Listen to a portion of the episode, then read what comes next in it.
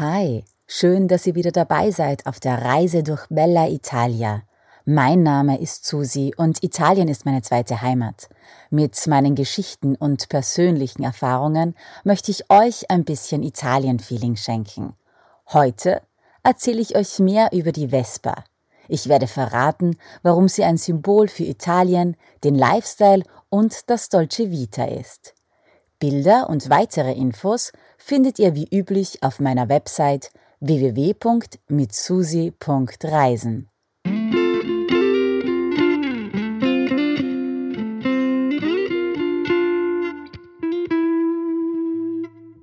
Es war so. Es war 1946, als Signore Piaggio mit den Worten Sembra una Vespa, also es sieht aus wie eine Wespe, einen Motorroller für immer gebrandmarkt hat. Ihr müsst nämlich wissen, dass bis zu jenem Zeitpunkt eigentlich nur das Tier, also eine Wespe, als Vespa bezeichnet wurde. Ab diesem Moment aber auch ein Fahrzeug, nämlich ein schicker Motorroller. Gelernt habe ich das Vespa-Fahren ja vor ein paar Jahren in Rom. Was mir anfangs unmöglich erschien, ist heute für mich Alltag. Also ich meine, mich durch den römischen Verkehr zu winden.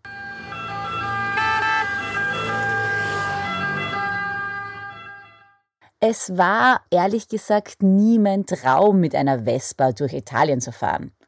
Aber als ich es das erste Mal dann selbst erlebt habe, wusste ich, warum so viele davon träumen. Eine Fahrt mit einer Vespa kann nämlich mit einem Freiheitsgefühl, mit einem luftigen Energiekick verglichen werden. Die Vespa gehört wahrscheinlich unter die Top 5 Objekte, die mit Rom verbunden werden. Und das haben wir mit Sicherheit auch dem Film aus 1953 mit dem Titel Vacanze Romane, auf Deutsch Ein Herz und eine Krone, mit Audrey Hepburn und Gregory Peck zu verdanken. Die beiden machen auf der Vespa ja eine stilvolle Stadtrundfahrt. Liebe, Abenteuer, Freiheit. Knapp 70 Jahre später machen es ihnen jährlich unzählige Menschen nach. Die Geschichte über den Ursprung der Vespa ist auch gar nicht so unspannend, muss ich gestehen. Ihr müsst nämlich wissen, dass es ein Flugzeugingenieur namens Corradino d'Ascanio war, der den Prototyp erfunden hat. Dieser wollte eigentlich viel lieber Hubschrauber als Motorroller bauen, aber 1945, also nach dem Zweiten Weltkrieg, war man über jeden Auftrag dankbar. In dieser Zeit hatten, wie für eine Nachkriegszeit bezeichnet, die Menschen wenig Geld und konnten sich keine Autos leisten.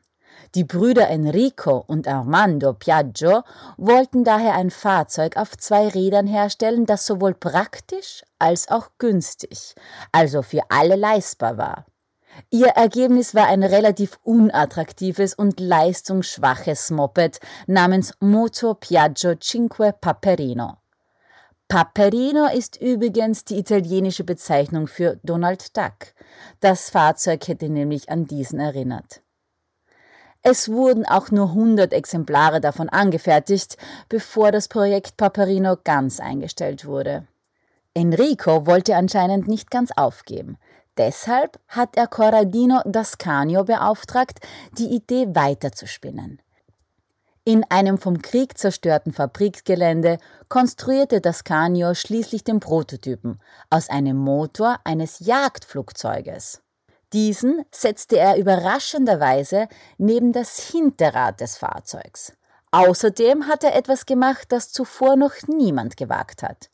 Er baute die Front so, dass sie Beine und Knie schützen und auch Frauen mit Röcken einen Sichtschutz geben. Zudem gibt es Platz zwischen den Beinen und der Lenkstange, sodass man es als kleinen Stauraum benutzen kann. Zusätzlich entfernte er alle Motorteile, die so befestigt waren, dass man sich daran beim Fahren schmutzig machen konnte. Und er vereinfachte den Reifenwechsel enorm. Die Reifen konnten ab jetzt so wie jene von einem Auto gewechselt werden. Er kombinierte also die Vorteile eines Autos mit den Vorteilen eines Fahrrads. Nicht schlecht, oder? Das Ganze hatte aber ein Problem. Es war nicht sofort finanzier- und umsetzbar. Ehrlich gesagt waren es lediglich 15 Fahrzeuge, die bei der Erstproduktion hergestellt wurden. Ja, 15. Es hat echt holprig gestartet. Aber dann ging es ziemlich schnell. 1947 wurden die ersten Modelle bereits in die Schweiz exportiert. 1949 wurden schon 35.000 Modelle produziert. 1950 wurde die Vespa dann auch nach Deutschland exportiert. Dieser Boom hatte einen ganz einfachen Grund. Hinter der Vespa stand bzw. steht ein enorm gutes Marketing.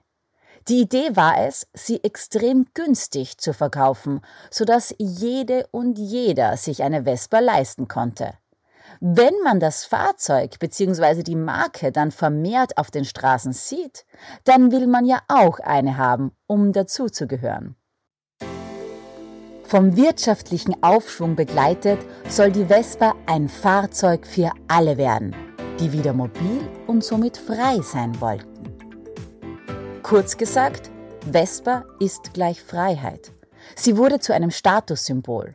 Und heute werden mehr als 16 Millionen Fahrzeuge produziert.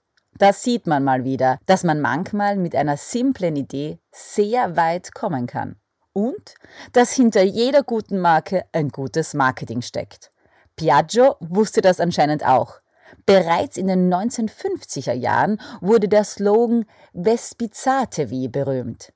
Aus dem Eigennamen Vespa wurde ein Verb Vespizzarsi mit der Aufforderung Vespizzatevi kreiert.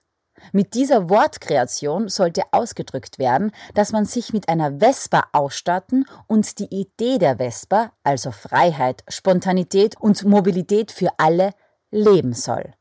Vespa-Fahren wurde somit schon früh zu einer Lebenseinstellung, einem Lifestyle. Und auch heute gibt es richtige Vespa-Fanclubs und Vereine. Einige Menschen identifizieren sich sogar mit ihrer Vespa. Andere wiederum missbilligen sie und meinen, dass man mittlerweile nur mehr für den Markennamen bezahlt und der Wert nicht der Leistung des Fahrzeuges entspricht. Ein ganz normaler Effekt von einer starken Marke. Man denke nur an Apple und das iPhone. Da ist es ja auch so. Für die einen ist es eine Lebenseinstellung, für die anderen Müll. Es gab bzw. gibt übrigens viele Vespa-Typen und Modelle, nicht nur die eine Vespa. Heute sind es knapp zehn verschiedene Modelle, die am Markt erhältlich sind. Darunter auch eine elektronische Vespa. Stichwort umweltschonend. Angeblich war die Umwelt für Piaggio aber eh schon damals wichtig. Es gab nämlich schon in den 60er und 70er Jahren Werbekampagnen, die davon sprachen, dass die Vespa und die Natur eins seien. Die Vespa sollte als Symbol gegen den stärker werdenden Verkehr und gegen Monotonie fungieren. Eines der beliebtesten Modelle ist heute die Vespa Primavera. Und jetzt pass auf. Primavera heißt auf Deutsch übersetzt Frühling. Und gemeint ist damit eigentlich der Frühling zwischen Ende der 60er und Anfang der 70er Jahre. Ein revolutionärer Frühling. Ein Hippie-Frühling. Eine Revolution auf zwei Rädern sozusagen. Und auch hier symbolisiert die Vespa nichts anderes als Freiheit. Inzwischen gibt es auch so Special-Modelle, Limited Editions sozusagen, zum Beispiel mit Dolce und Gabbana oder Justin Bieber. 1957 gab es sogar ein vierrädiges Vespa-Modell, die Vespa 400, ein Mini-Auto. Es erinnert mich ja ein bisschen an einen Fiat 500.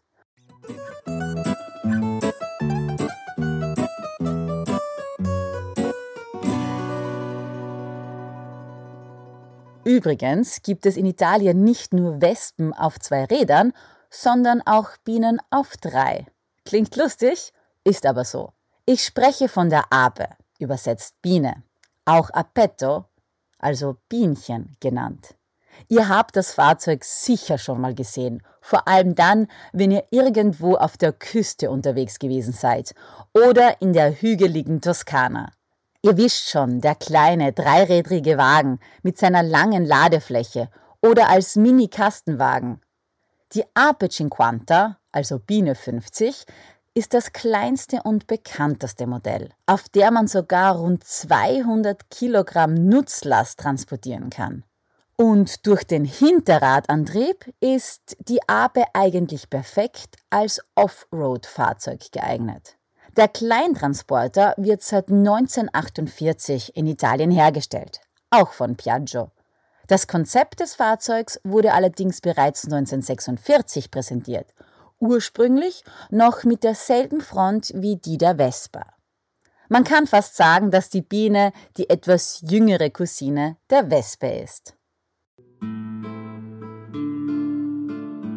Ich wollte ja schon sehr lange von der Vespa und der Ape und eigentlich auch vom Fiat 500 erzählen. Jetzt habe ich es auch endlich getan. Denn egal ob Vespa, Ape oder Fiat 500, ich werde immer wieder mal gefragt, was diese Fahrzeuge denn so beliebt und berühmt macht. Wirklich der Motor oder doch eher das Lebensgefühl, das Gefühl von Italien und dem deutschen Vita, also dem süßen Leben? Ich bin da mit Sicherheit die falsche Person, die diese Frage ehrlich und emotionslos beantworten kann. Denn mit Autos und Motoren kenne ich mich überhaupt nicht aus. Null. Nada. Niente. Ich bin aber jemand, der Marketing, Branding und Werbung liebt und mit Marken Emotionen verbindet. Und eine Fahrt auf der Vespa symbolisiert für mich jedenfalls mehr als eine Fahrt auf einem anderen Motorroller. Und you know, ich will und wollte mehr. Mehr vom Reisen und mehr vom Leben. Mehr von mir gibt's bald zu hören, zu lesen aber schon jetzt auf www.mitsusi.reisen. Ciao und bis bald.